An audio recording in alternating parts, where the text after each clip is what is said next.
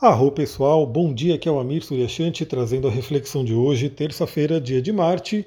Eu estou gravando aqui no momento que está chovendo, então talvez vocês ouçam algum barulho de chuva no fundo, né, com água caindo, trovões e assim por diante. Espero que isso não atrapalhe, né? Bom, hoje temos um dia que, apesar de ainda termos uma lua em escorpião, ela muda para Sagitário. Temos bons aspectos da lua, somente a quadratura com Saturno, logo cedão, que pode trazer aí um clima um pouquinho mais tenso, mas eu diria que o dia de hoje está mais leve, né? bem mais leve que o dia de ontem. A gente já entra com a lua na fase balsâmica, né? que Dani Rudyard chama de uma lua de cura. Então é um momento bem interessante, né? estamos na lua minguante, aquele convite de introspecção, de olhar para dentro, deixar coisas para trás. Né? Esse momento é bem interessante, desacelerar um pouco para quem puder.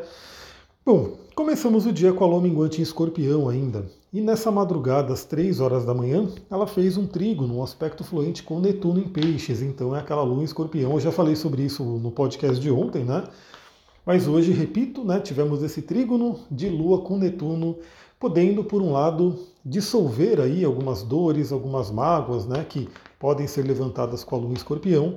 Também trazer acesso aí ao nosso inconsciente, à espiritualidade e à criatividade. Então espero que todo mundo tenha tido aí uma boa noite de sono e quem sabe até uma noite de sono inspiradora, né, mágica, que a gente possa né, utilizar para o nosso dia. Quatro e meia da manhã, a Lua faz uma quadratura com Saturno. Então, para quem está acompanhando aqui já há um tempo, né, vocês lembram que em 2022 a gente teve a quadratura de Saturno e Urano ativa aí boa parte do ano. Então sempre a Lua falava com Urano e Saturno junto, né? Entrava ali na, na, no embate dos dois era um pouco mais tenso. Agora, como eles já se afastaram, a gente tem ali, tivemos ontem né, a quadratura com Urano, e, eh, no caso a oposição, né, e hoje temos a quadratura com Saturno. Então isso passou já um pouco tempo, mas ainda enquanto a Lua estiver em Aquário, toda vez que a Lua entrar em Escorpião, né, enquanto Saturno estiver ali em Aquário, toda vez que a Lua entrar em Escorpião, a gente vai ter essa quadratura sendo formada. Bom, a quadratura com Saturno, 4 e meia da manhã. Possivelmente muita gente ainda estará dormindo, algumas já estarão acordando como eu, outras talvez pensando em acordar. A gente pode vir aí, primeiro, né, algum sonho que venha da manhã pode demonstrar alguma preocupação, mas lembra que tivemos aí o trígono com Netuno que pode meio que contrabalancear isso. Pode ser um dia que, a princípio, né, a gente levante com uma certa preocupação, né, um certo peso emocional por conta da quadratura com Saturno, mas eu diria que é o aspecto mais tenso do dia, porque de resto o dia tem fluído muito bem. Né? Estamos nos aproximando da quarta-feira, que vai ter a conjunção exata de Sol a Plutão. Já temos nessa energia ativa, amanhã que ela se forma exatamente, mas a gente tem aí aspectos bem interessantes para falar no dia de hoje. Primeiramente, nove e meia da manhã, a Lua faz um sexto com o Sol, um aspecto fluente, né? formando aí uma harmonia entre Sol e Lua, masculino e feminino, trazendo uma energia bem interessante né, para a gente buscar esse equilíbrio interior. Então é realmente ver aquela luz no fim do túnel, é ver que a gente pode passar por alguns desafios, e algumas pessoas passaram realmente né, nesse período ali com a lua em escorpião, mas agora a gente tem aí o Sol fazendo um bom aspecto com a lua para poder trazer uma luz. Então um aspecto bem interessante. 11h30 da manhã, sextil com Plutão. Então lua em escorpião fazendo aí um bom aspecto com Plutão, que é o regente de Escorpião, que pode trazer aí uma regeneração, pode trazer aí um poder, né, o acesso ao nosso poder pessoal. Inclusive, né, pode ser aquela lua, aquele aspecto, né, de regeneração física mesmo, né, para quem passou por alguma questão física, um adoecimento, um enfraquecimento, uma falta de energia, né? Esse aspecto ele é bem interessante, ele pode ajudar a gente a se regenerar, esse aspecto com Plutão. E aí, duas e meia da tarde, a Lua entra no signo do Sagitário, já mudando um pouco a energia, né? Saímos das águas profundas, densas de Escorpião, para entrar ali no fogo do Sagitário, né? No fogo que leva ali para o alto do Sagitário.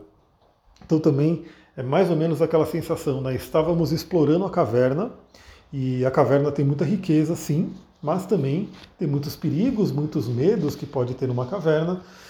Mas imagina que você explorou a sua caverna, você entrou ali. Né? Eu espero que todo mundo possa tirar alguma coisa boa aí de períodos turbulentos, períodos desafiadores. Eu acho que pelo menos a gente pode tirar aprendizados e fortalecimento. Né? Como dizia Nietzsche, aquilo que não te mata te fortalece. Então, se a gente saiu da caverna do escorpião é porque a gente pelo menos saiu mais forte.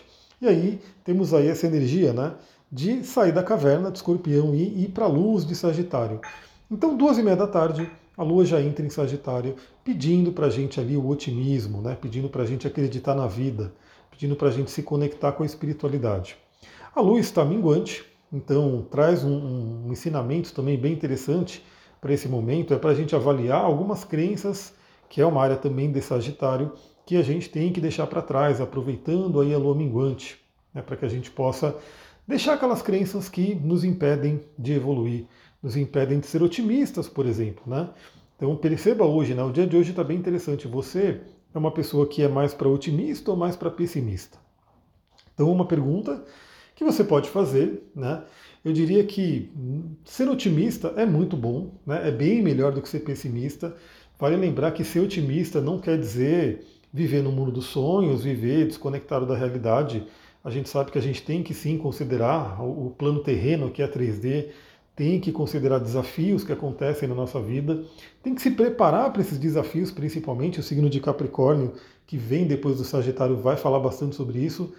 Mas ser otimista é acreditar. Né? E acreditar é o primeiro passo, é o ingrediente principal que eu diria, né? para que a gente possa conseguir qualquer coisa.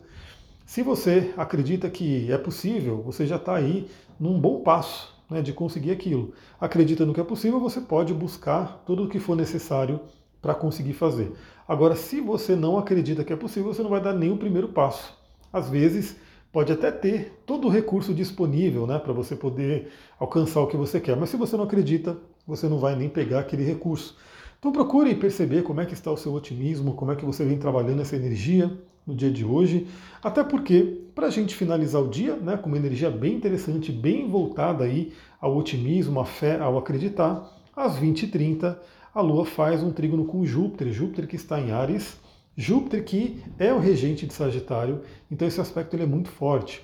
Aliás, pessoal, repito aqui, eu tenho falado né, nos últimos podcasts, até para compartilhar com todo mundo que não pôde fazer na gravação né, de 2023, que eu estou analisando o mapa da pessoa e falando né, por onde vai passar Júpiter, Saturno, Plutão e assim por diante. Bom, o que eu tenho falado para todo mundo é que o Júpiter está em Ares, né? Júpiter é o planeta da expansão, das oportunidades, mas ele vai passar rapidamente por Ares agora, né? Ele vai terminar sua passagem por Ares ali por volta de no meio de maio, se eu não me engano. Em maio ele entra em Touro e aí só volta em Ares depois de 12 anos. Então, o que, que eu tenho dito para todo mundo, né, que eu estou analisando o mapa, principalmente na área da vida que você tem o Ares.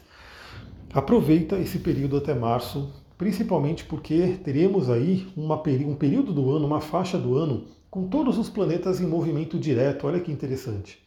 Realmente é como se a gente pudesse seguir o zodíaco, dar aquele impulso com Ares. Né? Então, até maio, a gente pode dar um grande impulso.